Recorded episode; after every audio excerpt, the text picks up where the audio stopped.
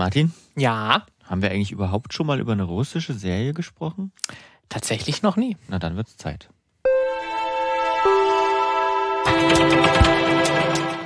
Aber auch russische Filme, die kamen schon mal im Filmmagazin vor vor. für alte Hörer und Hörerinnen.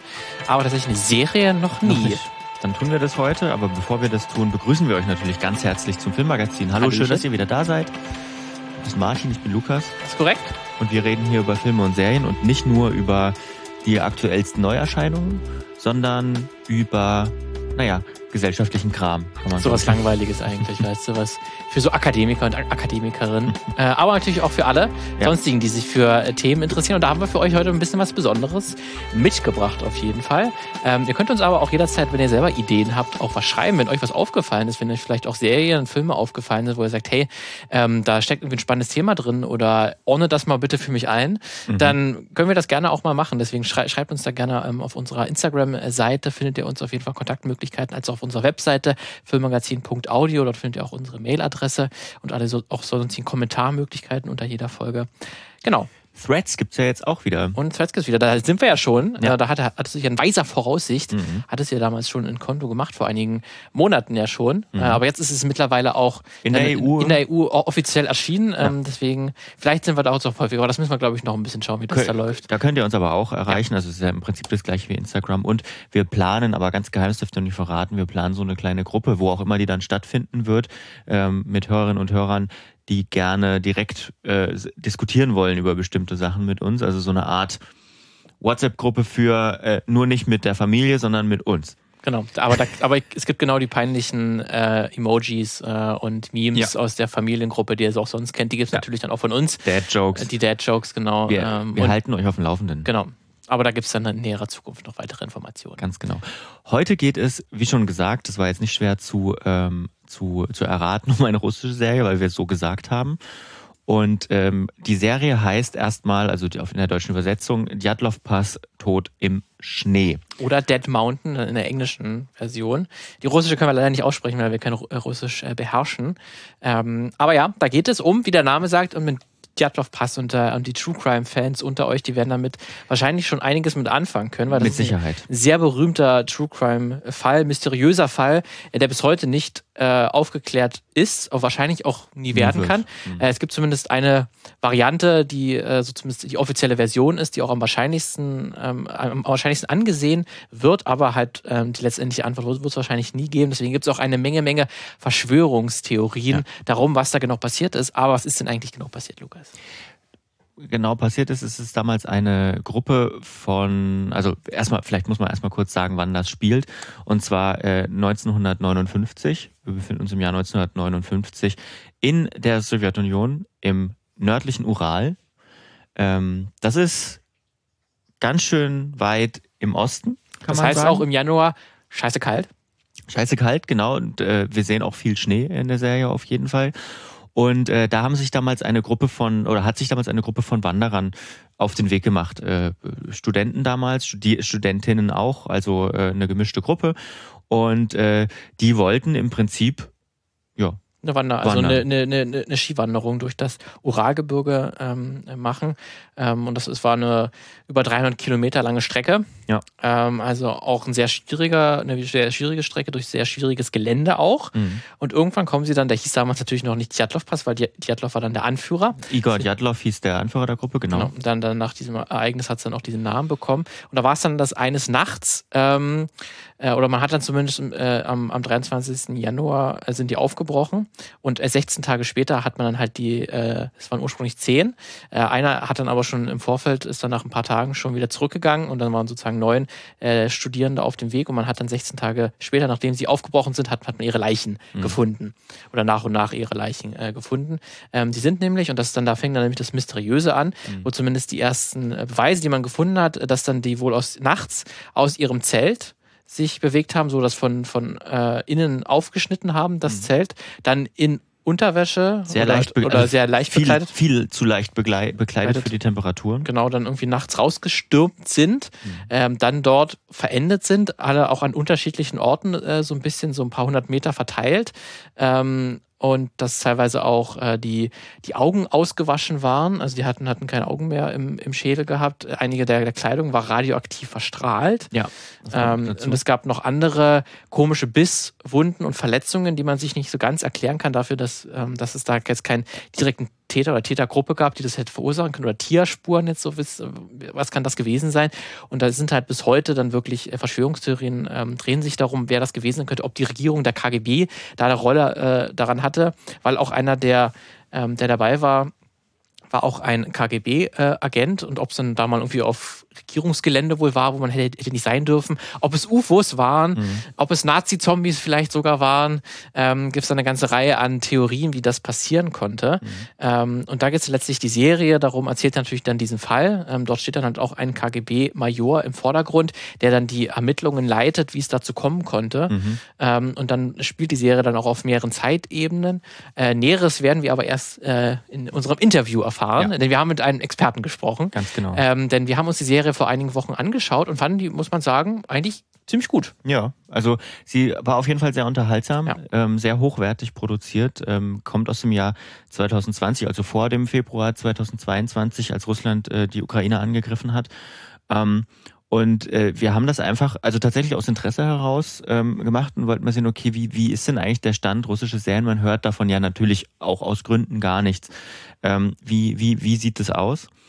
Und ähm, sind auf diese Serie gestoßen, ne? weil diesen Fall, den kennt man, das ist auch nicht die erste Serie, ist auch nicht der erste Film oder die erste, äh, ich glaube auch viele Dokus dazu, du hast gesagt, das ist ein sehr beliebter True Crime Fall.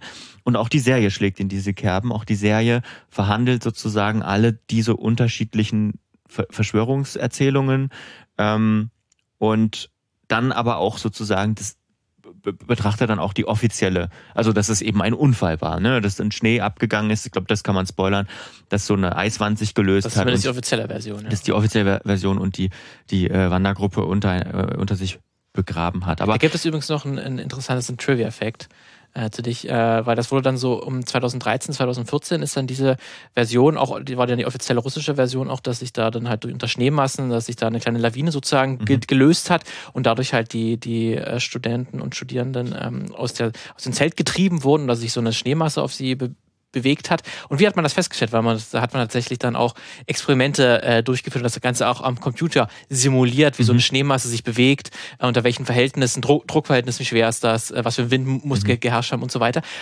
Aber da braucht man natürlich Computermodelle, die Schnee simulieren können. Mhm. Und 2013 erschien gerade auch ein Film, ähm, sehr erfolgreicher US-amerikanischer Film, der sehr viel mit Schnee was zu tun hatte. Mhm. Und da hat, hatte man tatsächlich dann eine große Datenbank, ähm, wie sich Schnee äh, verhält.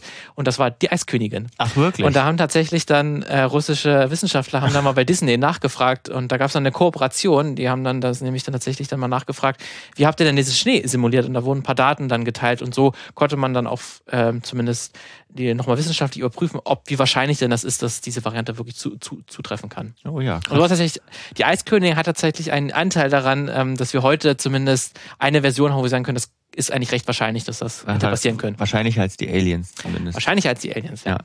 Ähm, aber wir wollen natürlich nicht über eine russische Serie und das war genau das, ähm, genau das, äh, was wir uns auch gefragt haben. Können wir denn überhaupt guten Gewissens über eine Serie, die natürlich auch ähm, vom russischen Staatsapparat finanziert wurde, sprechen. Und natürlich können wir das, aber wir können das nicht unkritisch tun. Logischerweise wollen wir auch nicht. Gerade da, da, dadurch, dass die Serie uns erstmal gut gefallen hat, ist ja. natürlich auch immer ist das so richtig? Weil ich hatte auch ja. ständig beim Gucken so Gefühl, Gefühl hm. eigentlich, okay, es hat auch ein paar kritische Untertöne. Ja. Kann man das so, ist das so richtig? Kann ich das richtig einordnen? Ja.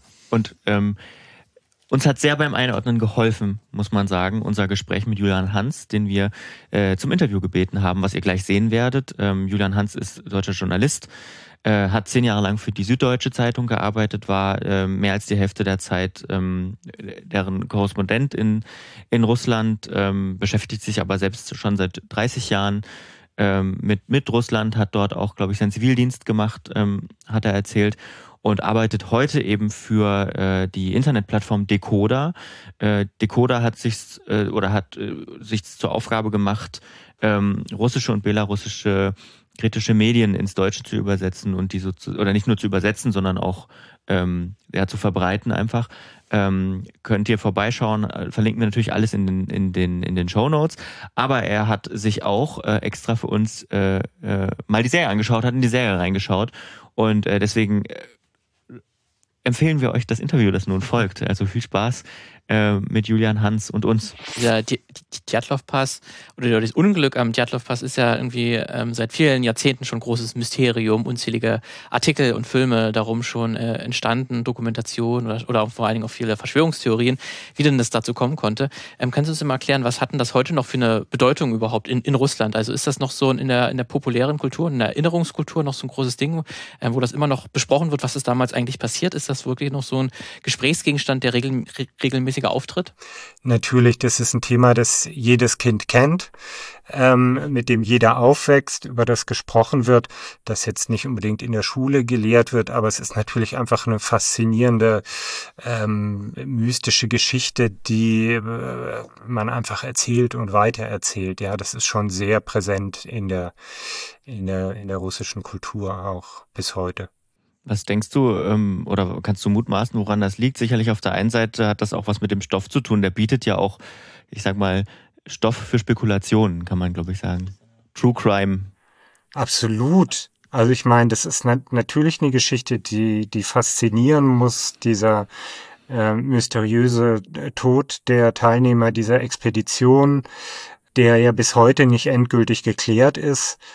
Und solche Sachen faszinieren, faszinieren immer. Das ist äh, kein Wunder, dass das dass da bis heute gerätselt wird. Was ja bei der Serie ganz interessant ist, ist ja, dass wir da auch diese Vielzahl von, von, von Theorien ähm, auch präsentiert bekommen. Äh, gleich auch schon in der ersten Folge äh, wird so ein bisschen was mit, mit äh, Nazi-Zombies so ein bisschen angedeutet oder mit irgendwie wiederkehrenden. Was kann es äh, Besseres geben als Nazi-Zombies, um deswegen, Zuschauer ja. anzulocken? und dann kommen ja auch noch, noch UFOs, ähm, werden angedeutet und natürlich dann auch, dass die, dass der KGB dort mit seiner, ähm, wo eine, eine, eine Rolle hatte. Aber dann am Ende, also der letzten Folge, sieht man ja dann ja wirklich die Wahrheit. Ähm, scheinbar wurde zumindest dann gezeigt, was ist dort, was hätte, hätte dort passieren können oder was ist dort passiert.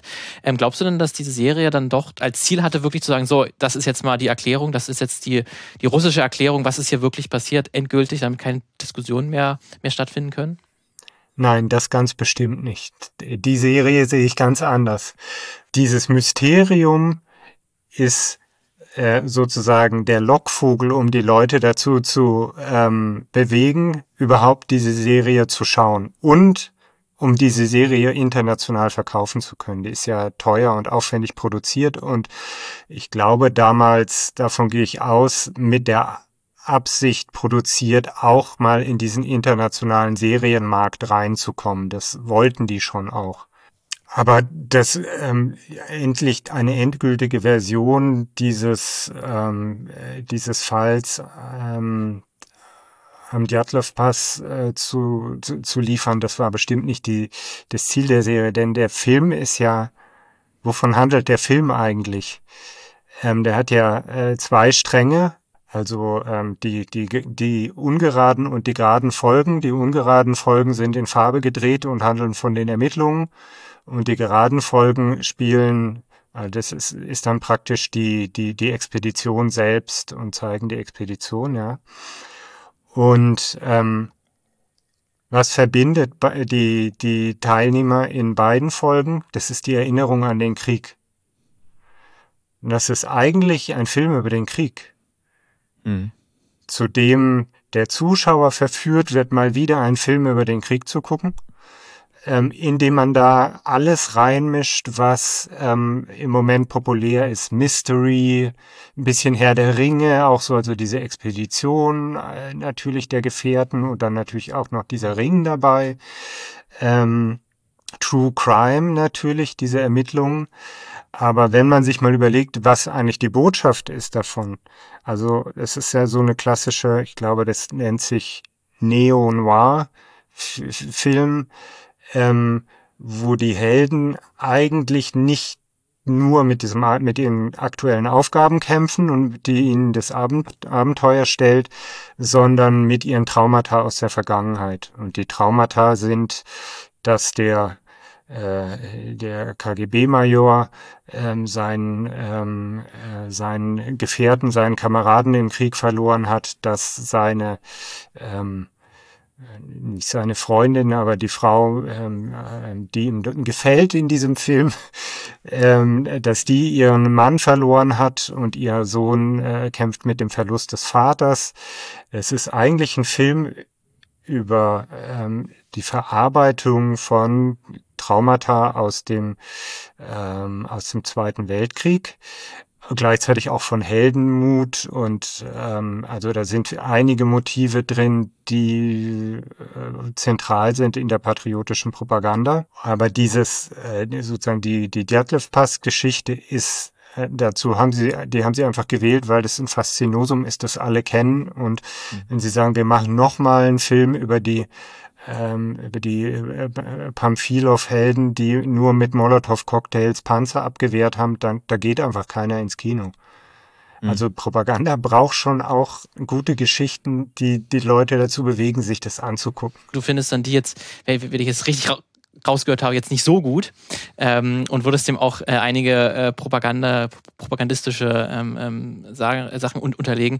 Ähm, könntest du das nochmal genau erklären? Weil wir zum Beispiel, wo wir uns das angeschaut hatten, waren wir schon stellenweise zumindest ähm, doch verwundert, dass dann gerade in diese äh, Ausschnitte, dann, wo es dann im, im, Zweiten Weltkrieg spielt, dann doch jetzt die, die äh, Rote Armee jetzt nicht nur heorisiert wird, nicht nur, nicht nur positiv dargestellt wird, sondern irgendwie auch Zwischentöne zugelassen werden, dass dann doch auch gegenüber den Deutschen gesagt wird, ähm, das sind also das sind nicht das absolute Böse, und, aber irgendwie auch schon, aber wie handeln wir darum? Und der Krieg ist irgendwie schlecht äh, und wir leiden alle äh, darunter.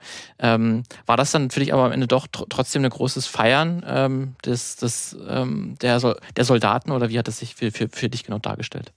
Die große Kunst von Propaganda ist ja, dass das, dass sie interessiert, also dass sie, dass sie faszinierend sein muss und dass sie einen in ihren Bann zieht. Ja, also es gibt natürlich viel schlechte Propaganda, wo man es einfach schnell merkt. Das sieht man auch bei dieses, da sind haufenweise solche Filme auch produziert worden, auch mit Geld vom ähm, russischen Kulturministerium, vom Staat. Ähm, die sind aber immer gefloppt. Das wollen die Leute nicht gucken. Also ähm, das ist oft wirklich richtiger Schrott. und so so geht's halt nicht. Ähm, ich würde nicht sagen, dass es, dass es jetzt irgendwie eine schlechte Serie ist für Leute, die so Mystery lieben und so. Und das ist ja auch so ein Kriminalfall und so. Das ist schon sehr, sehr gut gemacht. Aber es wird, ich würde gerne so auf einige Punkte eingehen, die, ähm, sichtbar ähm, ähm, Botschaften transportieren, die im Sinne des Staates sind. Da ist natürlich ganz am Anfang äh, äh, der, der Hauptermittler Kostin, Alek Kostin, äh, KGB-Major, also der gute ähm, Held und Ermittler in diesem Film ist ein KGB-Mann. Mhm. Ähm, das ist ein klassisches Motiv in äh, sowjetischen Filmen und auch in russischen Filmen, dass ähm, der KGB halt irgendwie in Kriminalfällen ermittelt und ähm, das tut er schon auch, ja, und, und Bekämpfung von Korruption und organisierter Kriminalität ist schon auch Aufgabe des Geheimdienstes, aber ähm, äh, ein großer Teil der Arbeit des äh, KGB war halt einfach ähm, Repression und Terror. Und das ist ja ein ähm, James Bondhaft eleganter Mann, ähm, auf den alles zutrifft, was vom äh, KGB oder von einem Tschechisten gefordert wird, wie es heißt, ähm, ein Tschechist soll einen kühlen Kopf, ein heißes Herz und saubere Hände haben. Und das trifft alles auf Alek Kostin zu, ja. Das ist das eine. Dann ähm, das zweite ist die Ästhetik dieser, ähm, dieser Schwarz-Weiß-Folgen, die sofort erinnert an sowjetische Filme aus den 60er Jahren. Das ist ein Motiv, das sich die ganze Zeit durch den Film durchzieht. Das ist so ein Verlust dieser Zeit. Also einmal natürlich der Verlust, der tatsächlich der Tod dieser, äh, dieser Menschen auf der Expedition. Und es ist dieses so eine, eine unbeschwerte sowjetische Vergangenheit der 60er Jahre. Mhm. Also da ähm, denke zum Beispiel an den Film, ich glaube, der heißt auf Deutsch ähm, Zwischenlandung in Moskau Yasha Gaju also hieß der auf Russisch, ähm, in Deutsch hieß er auch mal Spaziergang durch Moskau, in dem ähm, unter anderem ähm, Nikita Michalkov mitspielt, der ähm, äh, heute ähm, eines der zentralen Sprachrohre der Propaganda ist, Regisseur, Oscar-Gewinner mit ähm, die von der Sonne getäuscht wurden, heißt er, glaube ich, auf Deutsch. Und ähm, aber damals einfach ein, also ein, ein einer der Schwarz-Weiß-Filme, den alle auch heute kennen. Ähm, und diese Zeit wird so ein bisschen unbeschwert, nostalgisch, ähm, auch wo irgendwie alle, die sind ja irgendwie alle erst als Truppe so, ja, das ist wie so eine Erinnerung als Jugendlager. Wir sind halt irgendwie mhm. alle äh, Freunde und so. Mhm. Ähm, das ist äh, noch ein Motiv. Dann ist natürlich diese, also äh, eine Szene, wie der Kamerad von Kostin von einem deutschen Flieger ähm, getötet wird. Da ist er getroffen ins Bein und der äh, sein und und das Flugzeug ist wieder im Anflug, um nochmal äh, zu nochmal auf die zu schießen, aber der Kostin lässt ihn nicht in Stich. Mhm. Und das ist ein zentrales Motiv, das auch ja mit Kriegsbeginn oder aber auch schon vorher immer wiederholt wird. Russen lassen einander nicht im Stich. Und ähm, das wird da schon, also das ist ganz bestimmt gezielt platziert. Mhm. Wobei wir wissen, das würde ich gerne noch dazu fügen, ähm, dass es in der Tat natürlich überhaupt nicht so ist, ja, dass ähm, die Ukrainer äh, sich sehr bemühen, ihre Kriegsgefangenen loszuwerden und die Russen kein großes Interesse haben am Austausch zum Beispiel. Also ähm, von wegen Russen lassen sich nicht, lassen einander nicht im Stich, ähm, sie lassen einander dann äh, tatsächlich häufig im Stich und ja, dann gibt es noch ein paar andere Beispiele. Du hast gerade schon einen, also finde ich, einen wichtigen Punkt angesprochen mit diesem, auch mit diesem Ferienlager, mit dieser Ferienlager-Ästhetik könnte man sagen. Da gibt es ja auch gleich am Anfang so eine Szene, ähm, äh, ein Cameo-Auftritt im Anf also es ist kein Cameo, weil, äh, weil Wort, er natürlich nicht selbst mit, mit, mitspielt, aber äh, wir sehen quasi einen jungen Boris Jelzin, der quasi mit denen an der äh, an der äh, an der Uni ist und dann auch mitfahren wollte, aber dem gesagt wird, äh, nee, wir haben wir haben irgendwie ist schon voll, ist schon oder, voll so. oder so und dann ah ja okay viel Spaß euch. Nur so ein ganz kurzer ähm, so ein ganz kurzer Moment. Wie wichtig ist denn dieses äh, diese Vergangenheit, diese sowjetische Vergangenheit in dieser, äh, in der russischen, ähm, sag ich mal, Medienlandschaft? Also welche Rolle spielt das, diese Sicht auf die Sowjetunion? Ähm, auch wenn Jelzin ja dann sozusagen erst später in die Position kam, in der man ihn dann kennengelernt hat. Naja, es gibt ja diese generelle Geschichtserzählung des ähm, äh, putinistischen äh, Systems, die keinen Unterschied richtig mehr macht zwischen zaristisches Imperium, ähm, Sowjetunion, Russland unter Putin, sondern die eigentlich äh, die Geschichte darauf eindampft, dass Russland immer stark war, wenn es eine starke Führung hatte. Das ist eigentlich eine durchgehende Linie, also abgesehen davon, dass die Kommunisten die, die Zahnfamilie umgebracht haben, ähm, das wird alles ausgeblendet, sondern das ist eine Linie.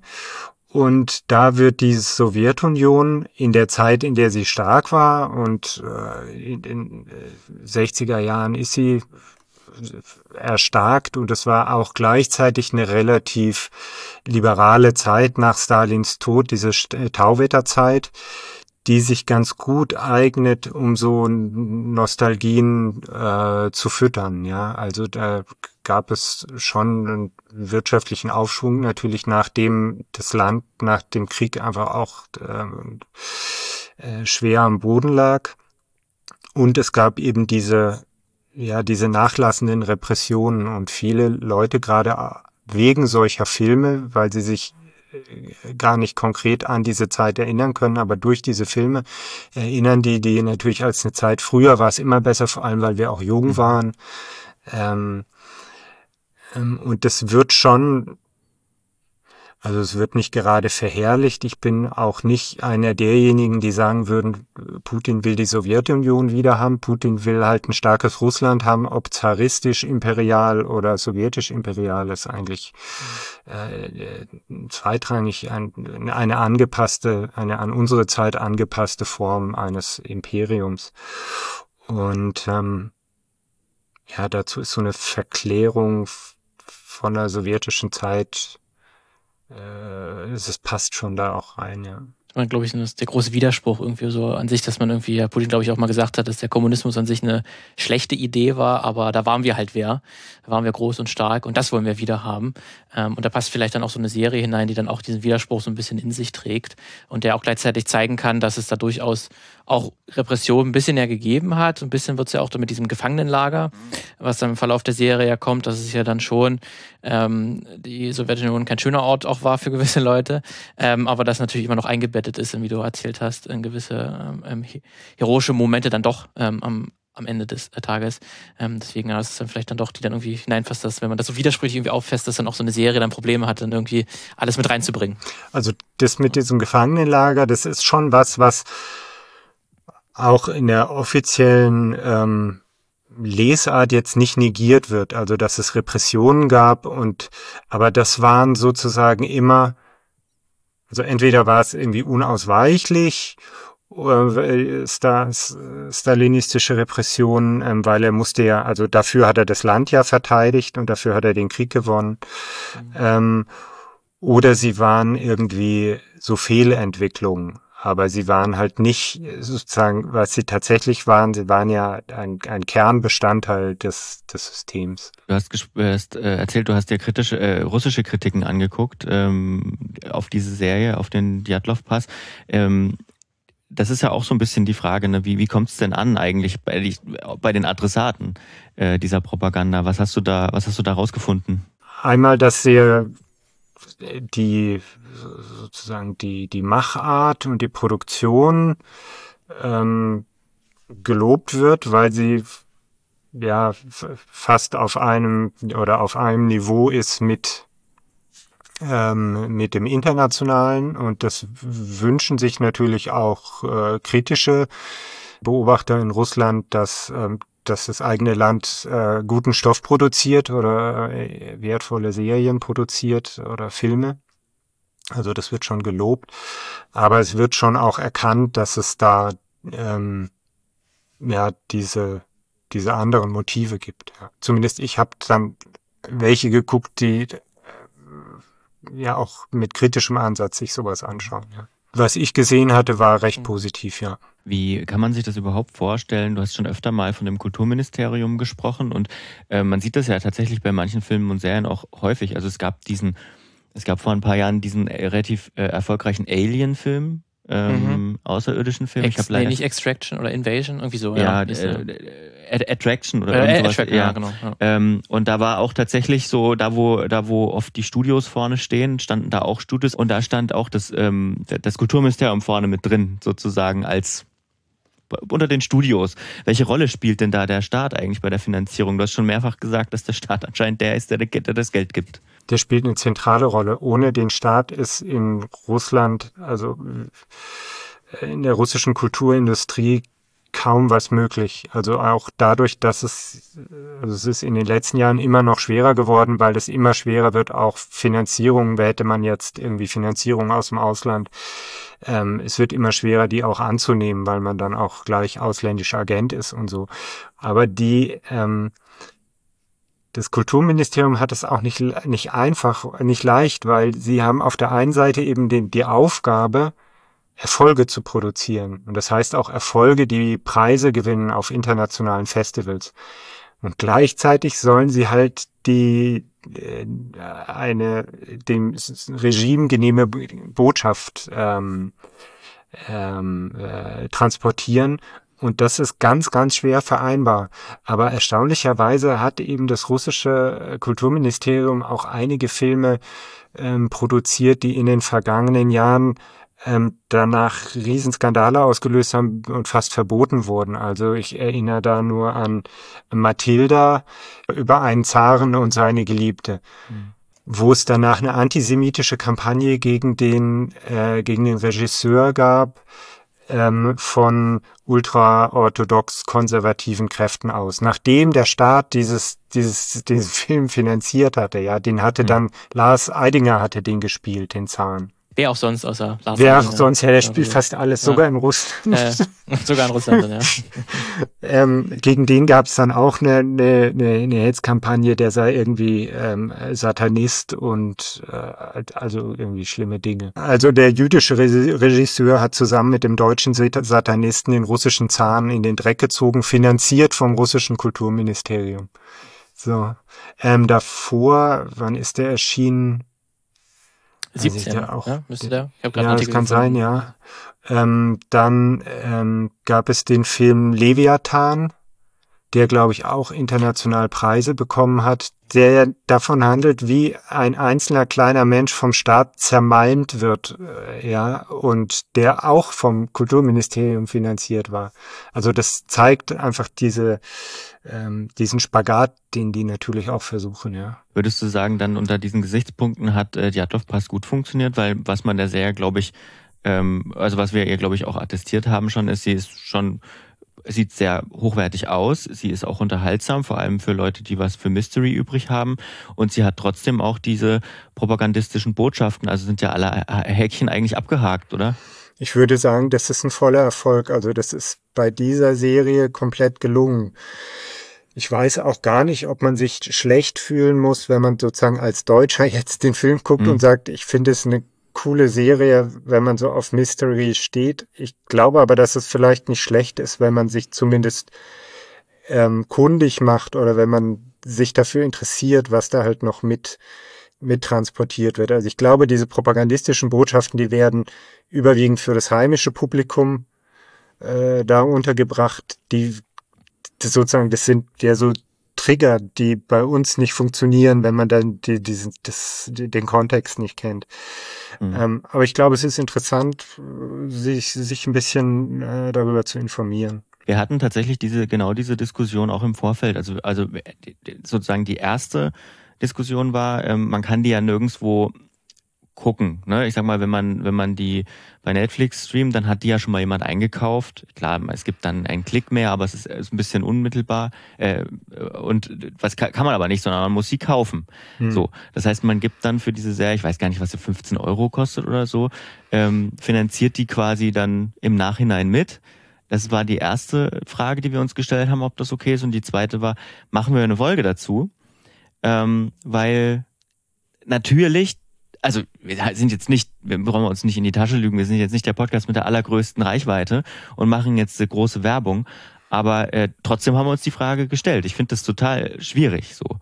Ähm, deswegen, ich hoffe, dass, dass wir das irgendwie kritisch eingeordnet kriegen, ähm, weil, weil ähm, da muss man sich wirklich überlegen. Habt ihr so, ihr seid ja bei Decoder auch, ihr habt viel mit russischen äh, Medien zu tun. Ihr habt natürlich jetzt nicht, ihr sagt, ihr übersetzt jetzt keine Staatspropaganda zum Beispiel, ähm, aber wie sieht es bei euch in der Redaktion aus? Redet ihr, wie redet ihr darüber, über dieses Thema? Was, ähm, was aus Russland ähm, wollen wir jetzt ähm, für nicht Menschen, die kein Russisch sprechen oder keinen Zugang haben, ähm, transportieren. Es ist richtig. Also wir veröffentlichen nichts aus, also selten was aus Staatsmedien. Jetzt hat Putin neulich wieder eine Rede auf dem, äh, wie hieß er, einem allrussischen Kongress gehalten, in dem er wieder ähm, erzählt hat, Ukrainer und Russen seien ein Volk und so. Solche Dinge veröffentlichen wir auch sozusagen als Dokumentation, ordnen das aber auch ein, ähm, also welchen, welchen Hintergrund das hat, was das impliziert. Und Ansonsten veröffentlichen wir schon überwiegend ähm, oder eigentlich fast ausschließlich eigentlich unabhängige ähm, kritische Medien. Und da gibt es Diskussionen ähm, auch innerhalb dieser Medien darüber, ähm, also es ist ja nicht nur die Frage, ist man jetzt für Putin oder gegen Putin, sondern auch innerhalb der russischen ähm, Systemgegner oder Opposition oder der Menschen, die nicht einverstanden sind mit dem, mit dem Krieg und was da passiert. Das muss ja nicht immer gleich eine Opposition sein. Mit den äh, kritisch denkenden Menschen. Auch innerhalb dieser Gruppe gibt es Leute, äh, die, oder ist ein imperiales Denken recht verbreitet, weil man sich darüber nicht so richtig bewusst war bis, bisher. Also das ist einfach über doch viele Generationen schon ähm, dass äh, ja, die russische Nation die anderen dominiert. Da gibt es häufig eben auch Kritik von ähm, und berechtigte Kritik von, äh, von ukrainischer Seite, dass eben auch innerhalb der russischen Opposition ein imperiales Denken, also dass man dass die halt, wenn es gemeinsame Konferenzen gibt, selbstverständlich Russisch sprechen, weil sie davon ausgehen, dass alle das sprechen. Und das mhm. wollen eben die äh, anderen Nationen nicht mehr, gerade gerade Ukraine, aber auch Belarusen und äh, Kasachen zunehmend wollen das nicht selbst, selbstverständlich. Ja, also darüber gibt es, ähm, aber das bilden wir, das bilden wir eigentlich auch ab. Ja. Mhm. Ja, man ähm. könnte dann diskutieren, ob da nicht eigentlich dann, wenn dann bei Apple Plus äh, oder bei Apple kann man sich ja kaufen, bei Amazon kann man sich holen, die Serie, ob dann da nicht vielleicht noch zusätzliche Informationen möglich sein sollten, dass da mhm. dann vielleicht das nicht nur auf da ist, man kann sich holen, sondern vielleicht noch ein Infokasten wenigstens dort ist, der das nochmal einordnet, weil wie sich herausgestellt hat, ist halt dann recht clevere Propaganda, die sich hier drin versteckt, ähm, ob man sowas dann nicht ergänzen müsste. Aber jetzt spätestens dann eigentlich 22 hätte sagen müssen, okay, die Serie bekommt wenigstens so einen, einen Hinweis, Mhm. Ähm, oder eine Einordnung vielleicht sogar. Na, vielleicht wenigstens, wenigstens so ähm, die, die Finanzierung so ein bisschen offenlegen. Ja. Also YouTube macht das ja, glaube ich, sogar relativ, ähm, relativ stringent mhm. äh, und markieren ähm, markieren staatliche und öffentlich-rechtliche Medien und schreiben drunter, was sie. Weil ich glaube, jetzt bei der deutschen, mit der deutschen Synchro um drauf, da ist gar nicht vom russischen äh, Kulturministerium was zu sehen. Da ist, glaube ich, dann der Verleih, der der internationale Verleih, der sich darum gekümmert hat, zu sehen. Und glaube ich, das eine russische Produktionsstudio, aber jetzt vom russischen Kultusministerium mhm. hat man jetzt da nichts mitbekommen. Deswegen, das wäre dann das eine Sache, das ganz wenigste, dass man einfach schaut, hey, das ist davon finanziert, mhm. man das wenigstens weiß. Das Und stimmt, das sollte man zumindest ähm, dazu sagen. Und ich finde auch in der Zeit, also nach seit Februar 2022 sollte man vom russischen Staat finanzierte Filme, die eigentlich vom Krieg handeln, eigentlich nicht mehr einkaufen. Der Krieg, den hattest du, hast ja auch schon, um vielleicht nochmal kurz auf die Serie zu kommen, äh, zum Abschluss, den hattest du ja auch schon als wichtiges, ähm, als wichtigen Punkt äh, angesprochen und die Erinnerung daran. Was ich mich so ein bisschen gefragt habe, ist, die Serie ist ja nun vor 22. Natürlich ist auch vor allem für, für die Ukraine besteht ja nicht erst seit Februar 22 eine akute Bedrohungssituation. Ähm, ähm, Aber ähm, wie, wichtig ist denn der Krieg? Das haben wir noch gar nicht gefragt in dieser, in dieser russischen Propaganda. Also, ähm, und, und wenn, warum ist der so wichtig? Also, wir haben die Frage hat sich ja jetzt irgendwie selbst beantwortet. Ich finde es schwer vorstellbar, ähm, dass das dass das so einfach ankommt mit einer Serie. Aber es scheint ja so zu sein. Man, also wir fanden die Serie, als wir sie beim ersten Mal geguckt haben, ja auch jetzt nicht schlecht, sondern sie hat schon, sie funktioniert schon irgendwie. Also welche Rolle spielt dieser Krieg und, ähm, und, und welche Rolle würdest du den Medien ähm, zurechnen äh, in diesem Kriegskontext? Die Sowjetunion hat sich im Wesentlichen auf drei Säulen gestützt. Das war die wissenschaftliche Überlegenheit des Kommunismus ne, als eine wissenschaftlich fundierte Ideologie. Ähm, das war der, die Eroberung des Kosmos und es war der Sieg im großen Vaterländischen Krieg. Das waren so die großen, die, die großen Säule, die jeden, Säulen, die jedenfalls bis zum bis zum Zusammenbruch äh, des Regimes getragen haben. Ähm, der Kommunismus ist dann damit hinfällig geworden. Ähm, es gibt auch äh, nicht keinen Wettlauf mehr im Weltraum in dem Sinne, wie es den früher gegeben hat. Die, ähm, und gerade in den 90er Jahren war ähm, Russland einfach auch zu arm, um dort was zu erreichen. Was aber immer geblieben ist und was alle vereinigt, Kritiker und ähm, äh, Regimetreue, ist ähm, der Sieg im großen Vaterländischen Krieg das verstehen die Leute, die die Propaganda machen im Kreml. Der Sieg im großen Vaterländischen Krieg ist auch eine, ein Weg darzustellen, dass die Russen immer auf der richtigen Seite stehen und für das Richtige kämpfen. Ähm, und es ist ja auch was schwer in Frage gestellt werden kann, was gerade uns Deutschen ja so lange sehr schwer fiel, das kritisch zu sehen, obwohl der schon längst instrumentalisiert wurde, ist es uns eigentlich bis 2022 sehr, sehr schwer gefallen, das zu kritisieren weil natürlich berechtigterweise ähm, Deutschland sich da, also weil Deutschland sich da einfach auch schuldig gemacht hat und weil wir dann, das wurde auch offensiv ausgenutzt von Moskau, dass man immer sagt, also ähm, wollt ihr hier die ähm, die, Nation kritisieren, die ähm, ähm, Millionen Menschen in diesem Krieg verloren hat äh, durch durch den deutschen Angriff.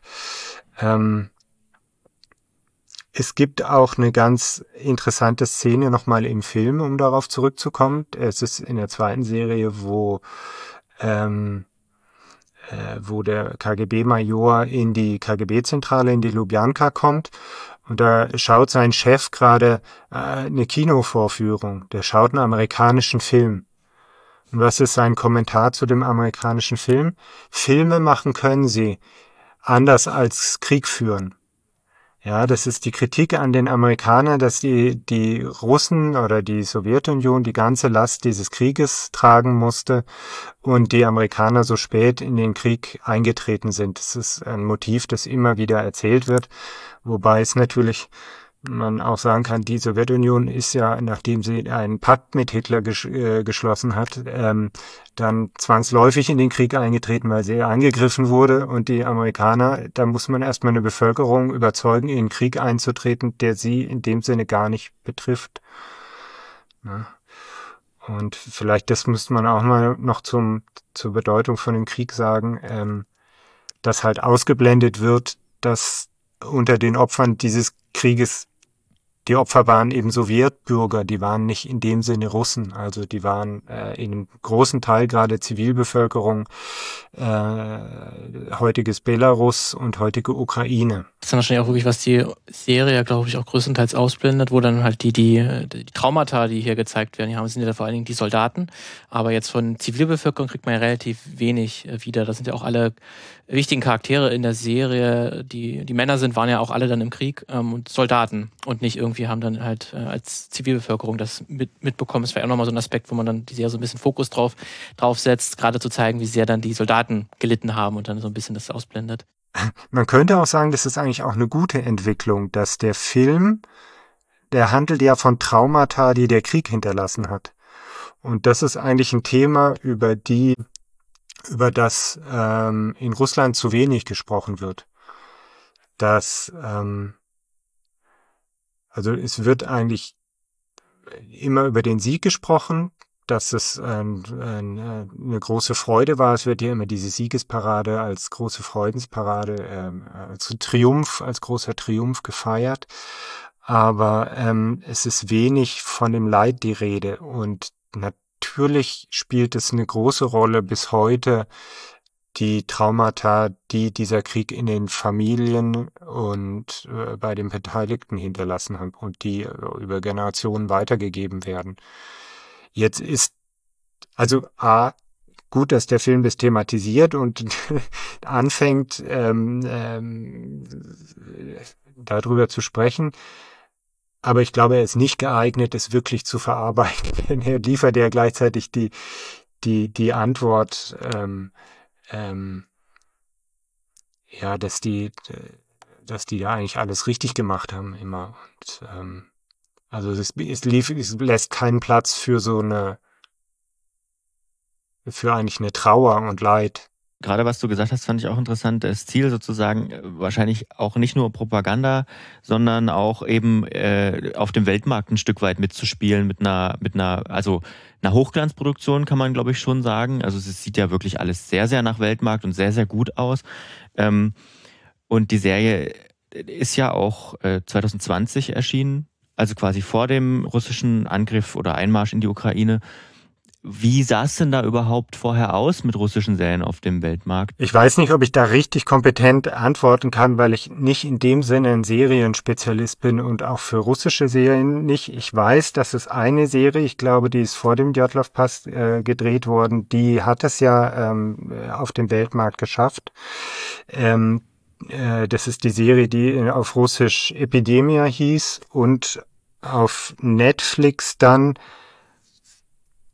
äh, Vongosero, Flucht zum See, die ein deutlich weniger Propaganda-Elemente als, als äh, diese Serie, über die wir jetzt sprechen, hat und die auch ähm, ja zwischendurch mal unterbrochen wurde in der Ausstrahlung in Russland, weil es da Kontroversen ähm, gab, ähm, ob das so ganz äh, dem, dem Kulturministerium gefällt. Mhm. Es gab aber noch, also wenn ich mal ein bisschen Werbung machen darf, ich finde, es gab es gab eine Serie, die richtig, richtig gut war, die leider hier niemand gekauft hat.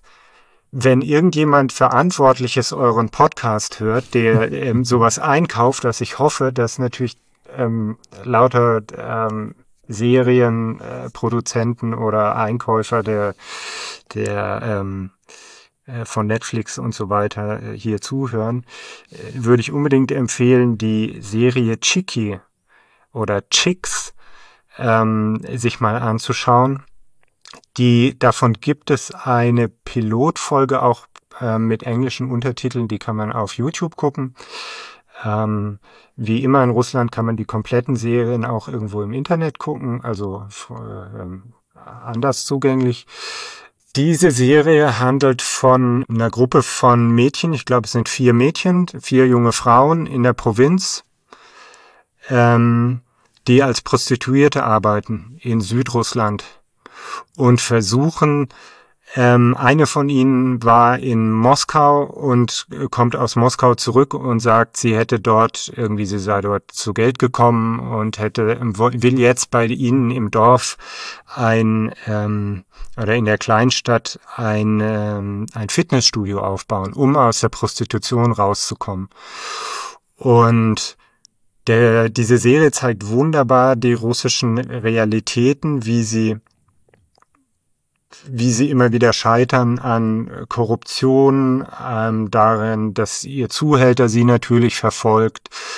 Das klingt alles jetzt sehr düster, aber das ist eine sehr, sehr lustige Serie mit super Schauspielerinnen ähm, und einer super ein bisschen schrillen Ästhetik mit einem erstaunlich, erstaunlich liberalen Umgang mit dem Gender-Thema. Also die eine der Heldin, die hat einen Sohn, der ist so, weiß nicht, vielleicht sechs oder sieben, der ähm, es liebt, sich Frauenkleider anzuziehen und sich zu schminken was für einen also mit staatlichem Geld produzierten russischen Film äh, wirklich erstaunlich ist.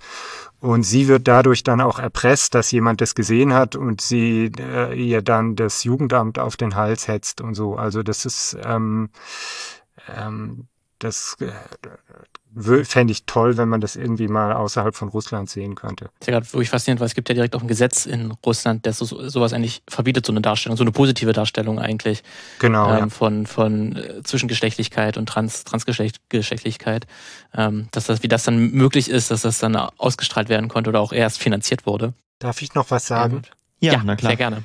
Also wenn ich euch schon gerade dran habe, dann würde ich außer für Chiki gerne noch für eine Serie Werbung machen weil das ist gerade im Moment eine Serie, die läuft gerade in Russland. Ich weiß nicht, ob das jemand übernehmen wird, aber vielleicht, weil ihr ein bisschen Russisch versteht oder einfach auch nur die Bilder angucken wollt, ähm, ist, ist gerade eine, kommt gerade die siebte Folge raus von der Serie, die heißt auf Russisch äh, Slovo Pazana Krov na Asphalte, übersetzt könnte man vielleicht sagen Gauner-Ehrenwort Blut auf dem Asphalt. Die handelt von Jugendgangs in den 80er Jahren in der Sowjetunion in äh, Gebiet Tatarstan, also in Kasan. Die gab es wirklich. Also diese Gangs gab es wirklich. Ähm, und diese Serie stellt ganz faszinierend da, wie die, wie, wie diese Gangs sich bilden, wie die, Jugendlichen da reingezogen werden, wie die Eltern hilflos sind. Und die Serie ist so durch die Decke gegangen, dass die ganze Ukraine und ganz Russland guckt es gerade und ähm, redet drüber. Ähm, und es hat, äh, es gibt inzwischen Diskussionen, sie zu verbieten, weil Jugendliche in Russland die nachspielen und wohl schon ein Jugendlicher umgebracht wurde. Auch da gibt es problematische Seiten. Auch da ist wieder die Polizei einseitig positiv dargestellt, die versucht, diese Jugendlichen zu retten. Ähm, tatsächlich war es so, dass damals die Polizei und diese beginnenden, also es war der Beginn eigentlich der Mafia, die heute, eigentlich ist es ein Film darüber, wer heute den Staat regiert und wie der funktioniert. Der kommt nämlich äh, von aus dieser Straßenkriminalität, die später nach und nach die Wirtschaft übernommen hat und nach dem gleichen System äh, eben die Wirtschaft geprägt hat und die Politik auch mit. Auch die Sprache hat heute inzwischen in die Sprache der Diplomatie Einzug genommen, diese Gossensprache. Ähm, ja, als auf jeden Fall, ähm, ich werbe sehr dafür, da mal reinzuschauen. Vielleicht gibt's ja auch irgendwann mal einen Piloten mit einem, äh, mit, mit Untertiteln oder so. Es gibt auf jeden Fall eine Seite auf ähm, IMDb, die werden wir in den Show Notes verlinken. Aber interessant, dass dann auch so die Diskussionen dann auch gerade in Russland sind, wo das dann schon, ob man es jetzt verbieten soll, weil das ist ja dann auch mit staatlichem Geld dann wieder höchstwahrscheinlich äh, entstanden, die dann aber halt auch nicht nur einseitig, sondern halt dann auch ein kritische Töne andeuten lässt oder zumindest dann auch die Zeiten nicht nur verklärt, auch wenn dann, wie gesagt, dass die Polizei dann auf jeden Fall wieder sehr positiv dargestellt wird. Aber es ist auf jeden Fall auch spannend, dass dann halt auch in solch einem Regime, ähm, was dann mit so einer starken Macht und Stimme auch spricht und auch eindeutige Propaganda betreibt, dass da dann trotzdem immer wieder auch Kulturprodukte möglich sind, die das zumindest ein bisschen zumindest aufbrechen können oder auch einen anderen Weg zeigen können, ähm, dass das auch möglich ist und dass natürlich das auch von der Bevölkerung wahrgenommen wird und dann natürlich dann eine Diskussion entsteht entsteht. Ähm, deswegen auch mal sehr spannend, weil gerade dann da Kultur unter solchen Bedingungen ist natürlich nochmal ganz, ganz besonders spannend. Ja. Ja, das ist wahr. Und ähm, ich, es gibt einfach, ich finde, diese Serie hat wieder gezeigt, wie viele talentierte Leute es da auch gibt, also Kulturschaffende. Und wenn man auch in die, weiß nicht, in die Geschichte des ganzen Ostblocks guckt und so, da sind ja die ganze Zeit auch unter der Zensur immer wieder wirklich tolle Sachen entstanden. Und das ist immer dieses schwierige Spiel, dass man diese Leute allerdings einerseits braucht, die Kreativen, und andererseits äh, sind sie ständig, hat man sie ständig im Verdacht und sind sie eine Bedrohung. Die gibt es auch aus der DDR. Ganz, ja, ich ganz, sagen, ganz DDR, DDR auch von Lied von singen. DDR-Literatur ist auch ein ganz spannender Punkt, was ja. das angeht. Dieses Spannungsfeld, ne, so, ich meine, da gibt's ja auch diese, da gab es ja dann diese Biermann-Ausbürgerung, die ja ein Beben ausgelöst hat äh, in der Kulturlandschaft und so. Also das ist wahnsinnig interessant, ja. Ähm, aber gut, so viel zu Djatlov. Ja. Und darüber hinaus. Und darüber hinaus. Schön. Vielen Dank, Julian. Es, hat, es war sehr interessant. Ähm, gerne mal wieder. Und ähm, ja, danke einfach. Julian Hans war das Journalist äh, für die Internetplattform Decoder. Und ein, eine große Hilfe bei der Einordnung. Äh, Tatsächlich nochmal, ne? Das ist dann, ja. was ich dann gerade auch im Nachhinein dann sehr interessant finde, wenn dann halt, man redet meistens, wenn man über Propaganda, Propagandafilm, Propagandawerbung, mhm. Propaganda-Rede äh, spricht, dann ist meistens ja was Offensichtliches irgendwie, ja, dann ist irgendwie klar, ne? Das ist, mhm. wenn man einmal was gehört hat, dieses, diese Erzählung, die da durchzieht. Aber es gibt natürlich auch wirklich die, die clevere Propaganda, ja. die man dann wirklich gar nicht sieht. Mhm. Ähm, und die ideologischen Komponenten, ähm, die sich hier dann in so einer Serie verstecken. Und da war das wirklich, wie wir schon noch am Anfang gesagt hatten, wirklich auch eine sehr interessant, das jetzt nochmal dann auch so aus, aus einer Expertensicht eingeschätzt.